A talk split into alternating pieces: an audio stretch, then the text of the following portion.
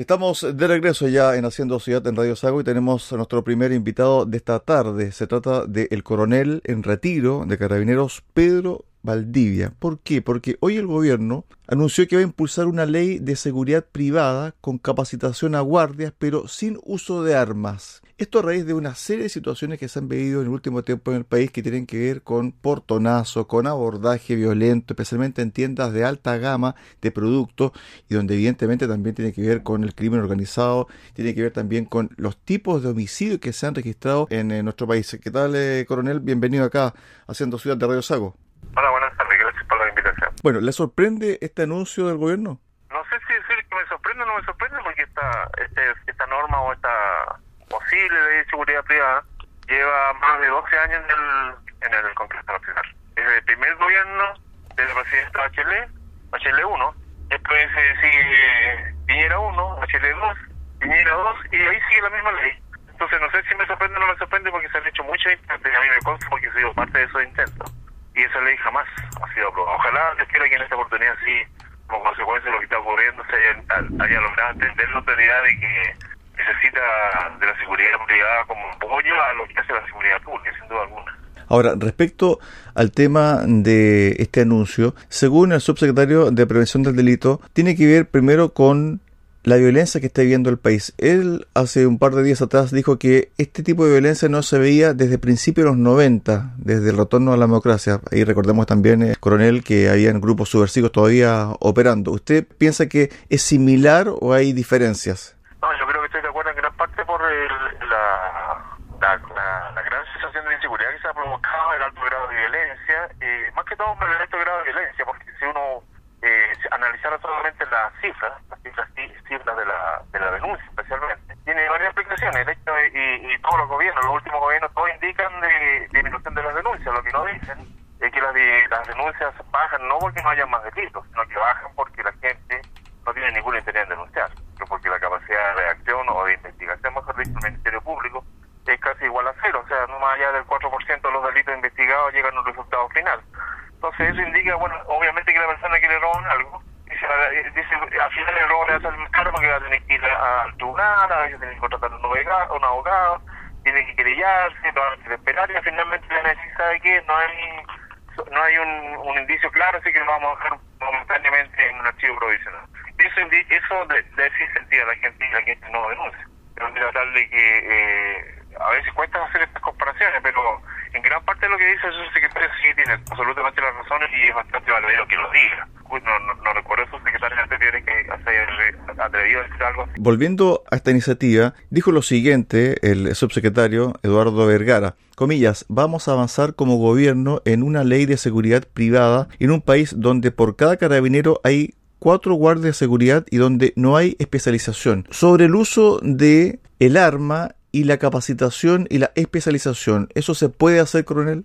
Lo que no, eh, él está absolutamente en lo cierto. Lo que no hay una especialización, no hay una ley que podría avalar este tipo de especialización, podría mejorar el mercado, podría mejorar el perfil de los guardias y además podría mejorar eh, los procesos que tiene eh, los guardias de seguridad privados o las empresas de seguridad privada, mejor dicho, ante la autoridad fiscalizadora que es Carabinero. Entonces, hoy día Carabinero, en cierto modo, es parte de lo que hace y obviamente que no lo hace bien. Hay toda una tramitación burocrática increíble, o sea, se, las empresas de seguridad privada lo han representado en todos los planos posibles, incluso a través de los tribunales, y ahí no se, no se denota un cambio porque como no hay ley, no hay quien, quien lo pueda existir. Así que yo creo que en eso está lo cierto. Eh, eh, eh, el porte de armas tampoco va a ser parte de, de los guardias porque las normativas que hay hoy día, que son todos decretos leyes, salvo la ley 19.303 de la identidad obligada, el resto de las leyes, eh, bajo ningún aspecto, hablan del porte de armas y yo concuerdo con eso, porque el, porte de armas o, la tenencia de armas por parte de, la, de, la de los guardias privados y como consecuencia de ello la empresa de seguridad no soluciona nada, absolutamente nada. Al contrario, potencia una, una posibilidad mayor de, delitos y delitos más violentos, que es lo que más está sufriendo hoy día el país. Y finalmente, lo que, lo que se denomina el proceso de capacitación, creo que sí, ahí hay un punto relevante, hay empresas que también son empresas eh, capacitadoras y son especializadas en el tema, están acreditadas entre carabineros, pero el proceso posterior a que el guardia es capacitado es muy lento, por la burocracia que ejerce especialmente carabineros. de cuando mejorando todo este sistema que yo creo que su secretario está muy muy muy claro en lo que se le ha planteado se podría llegar obviamente a lo que nosotros pretendemos en general como sociedad que el, el, el producto que tienen los países desarrollados que tienen áreas de seguridad especializado o profesionalizado mejor dicho que tomen esto como una profesión no como, uno, como un trabajo de paso hacia otro y con eso obviamente ser realmente un aporte a la seguridad pública, que es lo que todos necesitamos. Estamos conversando con el coronel en retiro de Carabineros, Pedro Valdivia. La delincuencia, el crimen avanza, se reinventa, utiliza tecnologías distintas y también se vuelve más violenta. En nuestro país estamos viviendo una especie de violencia que solamente nosotros lo miramos desde lejos. México, Perú, Colombia, Ecuador, donde hay bandas muy organizadas y también donde hay bandas muy violenta. En estos últimos tiempos, yo diría los dos últimos años prácticamente, el país ha vivido una violencia inusitada, muy violenta, con el uso de armas de fuego, incluso armas de fuego automáticas y también, ese es otro tema así que vamos a abordar un poquito más adelante, con armas de guerra. Me imagino que la policía tiene que también ir acorde en su avance, en su cambio con respecto a la delincuencia, si no estaríamos hablando de una situación bastante dispareja para afrontar esta situación, coronel aquí hay dos componentes muy graves que se han incorporado a la, a la delincuencia chilena.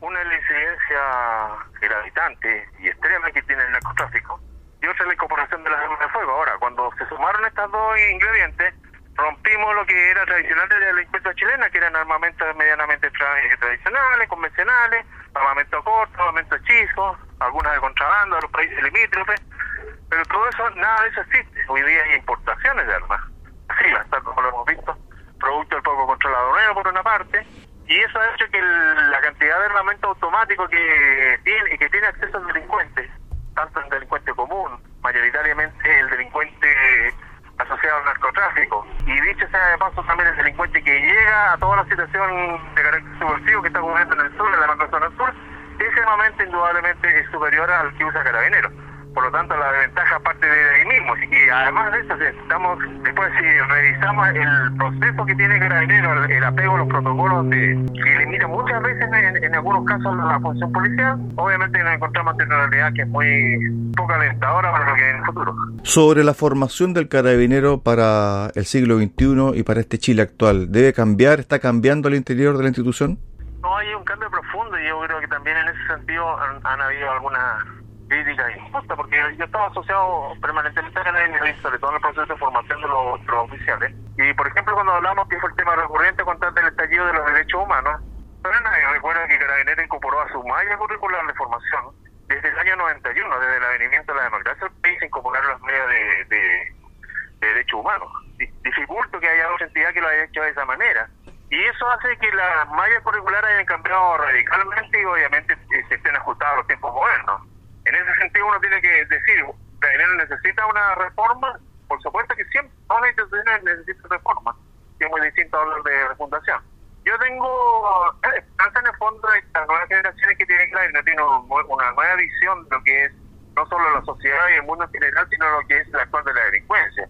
Y esa actual de la delincuencia pasa indudablemente por una violencia extrema en que no se repiten Antiguamente uno hablaba de algunos principios, algunos códigos éticos que tenían los delincuentes y eso hoy día no existe. ¿Qué pasa con carabineros y la violencia extrema? Porque en el fondo también ustedes tienen que resguardarse, en el fondo ustedes también tienen que hacer imperar la ley en la calle y evidentemente que tienen que estar por sobre las bandas de crimen organizado. Por supuesto, en ese sentido, no solamente con, el crimen organizado, sino que en cualquier actor policial. Yo creo que ahí es donde la autoridad en general, no solamente la que actualmente nos rige, sino que la, la del pasado también, debieron y tienen que tener en claro de que la policía en cualquier país del mundo es una herramienta y es un sostén que la sociedad necesita para establecer su Estado de Derecho y para que efectivamente las normas eh, legales se puedan cumplir. De lo contrario, son, es letra muerta. Ahí, e, eso, ¿cómo se traduce esto? Se traduce en que el accionar policial, la manera como actúa un policía, un carabinero, un requiere un apoyo importante, un apoyo político especialmente importante, un apoyo, como le llaman los políticos, señales que vayan por ese camino. Eso no se debe confundir con que vamos a hablar cualquier arbitrariedad o un no respeto a los derechos humanos, es muy distinto. Al contrario, por lo menos en el caso de Carabineros son los primeros en autodenunciarse y en algunos casos de, tomar medidas administrativas antes de del resultado de un proceso penal, por ejemplo, cuando hay un procedimiento que no esté ajustado a derecho. Pero cuando está ajustado a derecho, la autoridad tiene que tener la ponderación necesaria para emitir una señal clara a su policía de que lo va a respaldar en la medida que ese procedimiento esté ajustado a ese derecho. Y eso es lo que muchas veces y hace varios años no vemos. Yo diría que desde 5 o 6 años atrás la, la autoridad política especialmente obedece más a la crítica que puede recibir a través de las redes sociales a, ver un procedimiento de la manera objetiva, que es lo que realmente le corresponde como autoridad. Coronel, ¿qué pasa en la macrozona sur? Algunos dicen que falta más inteligencia, algunos dicen que falta más contingente policial y que ese contingente policial necesita también el acompañamiento de militares. ¿Es una cosa u otra o es todo en su conjunto? Bueno, hay un parte de todo, pero, lo que no lo que no se señala en el fondo es eh, eh, porque todo lo que, lo que tú me estás señalando en este minuto son medidas paliativas para un problema que está ahí, es un problema real. Ahora, la solución de ese problema real no lo va a hacer ni un estado de sitio, ni un estado de emergencia, ni el ejército, ni más carabineros, ni más armamento, ni más tanques, ni más, ni de nada. Todos esos elementos son para controlar una situación que ya está ahí, está viviendo. El problema de fondo, que es lo que genera esta enfermedad, el problema de fondo es un problema político, un problema que el político se viene atrasando nueve años y que por lo tanto mientras el sector político, la autoridad política no lo solucione o lo busque un canal de solución, indudablemente que no se va a llegar a ningún puerto. Todo lo demás es para controlar incluso una parte minoritaria de lo que está ocurriendo con, la macrozona sur. La macrozona sur tiene más o menos sobre 2.000 comunidades. De esas 2.000 comunidades, no son más de 200 las que son un poco más radicalizadas y las que operan efectivamente son, son cuatro, totalmente identificadas. Entonces, cuando hablamos de eh, servicio de inteligencia, claro que hay poca inteligencia y si lo hubiera, ¿qué grados de, confianza pueden tener con respecto al respaldo de que hablábamos anteriormente? De cuando un procedimiento policial muy desafortunado, muy lamentable para Carabineros, como fue el caso de Comunero Catrillanca, se desarticuló totalmente el servicio de inteligencia de Carabineros, se desarmó. Entonces, nadie se olvida de eso. Y al contrario, la, gente tampoco tiene por qué saberlo. Una persona o un agente que pertenezca en ambos policías a un servicio de inteligencia requiere años de preparación. No es cambiar una pieza por otra, ni un carabinero por otro, y un PDI por otro. Porque hay un flujo de información de años para poder entender la problemática y saber cómo actuar. Eso hoy día no existe en Chile. Y si existe además, yo pondría en duda si actúa tan decididamente dado lo mismo que estamos comentando, el poco respaldo político. Sobre ese mismo tema de inteligencia, ¿es necesario recontratar o llamar nuevamente a esta gente que se fue a retiro o la gente que se está preparando, está capacitada para enfrentar esta situación que es de largo aliento?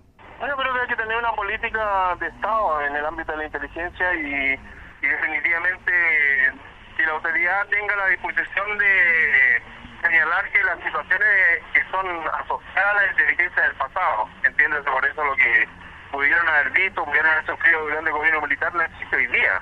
Son cosas absolutamente distintas, porque, para decirlo en términos claros, cuando alguien aquí o algún político escucha la palabra inteligencia, como que lo asocia automáticamente a la palabra tortura, y eso no es real. Todos los países del mundo, todos absolutamente indistintamente con los políticos que tienen, tienen sus servicios de información e inteligencia, que lo que hacen es recabar información para transformarlo en un producto y ese producto se llama escenario futuro que puede enfrentar el propio Estado. Eso nosotros en Chile hoy día no lo tenemos, absolutamente no lo tenemos y no lo tenemos porque no hemos logrado dejar atrás esos mitos que pudo haber sido real o no real, hoy día es distinto. Hoy día estamos en el año 2022, que está muy, muy lejos del año 1973, entonces hay que cambiar ese paradigma y indudablemente que con una política de, inteligencia realmente acorde a los tiempos que se viven, se pueden obtener resultados mejores. Dos cosas para el final. No quiero dejar pasar el tema político que usted mencionó, que esto tiene que ver con una solución política que se arrastra desde hace muchas décadas en el país, usted dice más de 100 años. Pero también la gente requiere paz, también la gente necesita tranquilidad o sensación de seguridad. Eso en el día de hoy, ¿cómo puede darse cuando estos grupos, ¿cierto?, subversivos, terroristas, llámese como se llame, están prácticamente actuando sin ningún tipo, ¿cierto?, de contención Que sí, pues, en ese sentido, lo, que yo señalaba anteriormente en la problemática en macro, pero hoy día como el problema, el problema es real, necesita de una, una, una, solución física de momento, una contención, mejor dicho, porque no no no Carabineros ni las fuerzas militares o, la, Armada que le correspondió en la, zona de Arauco no van a dar la solución, pero que sí son necesarios bajo un de emergencia, sí. Se necesita un, un, tratamiento especial de las fuerzas policiales o las fuerzas que estén bajo el mando del estado de emergencia con el Ministerio Público, indudablemente que sí. Que se establezca un criterio distinto eh, y a lo mejor legislativo especial para lo que está ocurriendo en la macrozona sur respecto a los legisladores que le facilitara al Ministerio Público un mejor accionar también. ¿Y por qué? Porque el Ministerio Público actúa, es un ente que actúa independientemente. De hecho, del propio Ministerio Público en, algún minuto sale la interpretación que se hace a que la usurpación de terreno no es un delito permanente y por lo tanto no se puede desalojar. Y hoy día nos encontramos con más de 500 eh, ocupaciones ilegales en toda la sur eh, buscar la alternativa también de que esos recursos de carabineros, muchísimos de ellos, no tengo la cantidad exacta, están destinadas a, al resguardo de las medidas cautelares, medidas cautelares y una medida de protección particular de determinadas personas respecto a lo que ya vivieron o pasaron, pero también buscar una solución por ese lado. O sea, hay muchas cosas que hacer, pero se requiere obviamente una, una coordinación que sea realmente eficiente y transversal al ámbito político, porque uno ve eh, cuando sale, sale en esta ponencia o de cualquier persona que, que voy a tener una injerencia en el tema y va a tener siempre benefactores y detractores. Hoy día lo que pasa en la macrozona sur, lo estamos viendo todos los días, hoy día es un hito dentro de lo que veníamos viviendo, más de 30 camiones quemados en un, mismo momento. Es un momento de, que las posiciones políticas eh, busquen un, factor común que la tranquilidad y el ambiente de paz necesita la Por último, ¿qué espera usted de la convención sobre carabineros? primera ponencia, que aun cuando está en el ámbito de la comisión y no ha podido al pleno, pero yo diría que pasa más que todo porque, para ser como diplomático en decirlo, la gente que opinó sobre el tema yo creo que no, no buscó mucha información de partida, no conoce lo que es Carabinero, no sabe su funcionamiento. Y bueno, pudiéramos asumir que tiene un mando civil, y va a ser un mando de carácter político, y veamos qué pasa para adelante. Yo me pongo en el escenario que a lo mejor nuestros hermanos argentinos mañana se enojan y nos, nos asustan en, el mismo sur de Chile. Y yo me pregunto a la convención que nos diga a quién va a movilizar, porque a, ese carabinero que está en un ámbito civil, que va a corresponder a un proceso que podrá estar sindicalizado, podrá tener todas estas situaciones que todos los, funcionarios públicos eh, tienen derecho, a estar dispuestos a que lo levanten en la noche, como ocurre muchas veces, como ocurrió con Argentina en el 78, como ocurrió con Perú en otros años, no recuerdo, nos manden a la frontera y ahí nos quedamos tres meses. O sea, por decirlo menos. Podemos hablar de inundaciones, podemos hablar de situaciones de terremotos, podemos hablar de vacaciones, podemos hablar un sinnúmero de, de las más de 200 funciones que cumple Carabinero, ¿no? que no son necesariamente de orden público y que ameriten que una institución de esas características tenga el carácter militar. Ese es el punto central. Que a todos los gobiernos que tenido el país en la historia. ¿Eso qué dice? Eso nos dice indudablemente que es una policía que le va a dar garantías al Estado, no al presidente que tenga un apellido, sino al Estado. Y eso es lo que se quiere tomar en esta comisión constituyente y lo encuentro absolutamente exacto, no solamente para Carabineros, sino para el resto del país. Estuvimos con el coronel Pedro Valdivia, coronel del retiro de Carabineros, conversando acá en Haciendo Ciudad, en Radio Sago. Gracias, coronel. Un abrazo. Buenas tardes.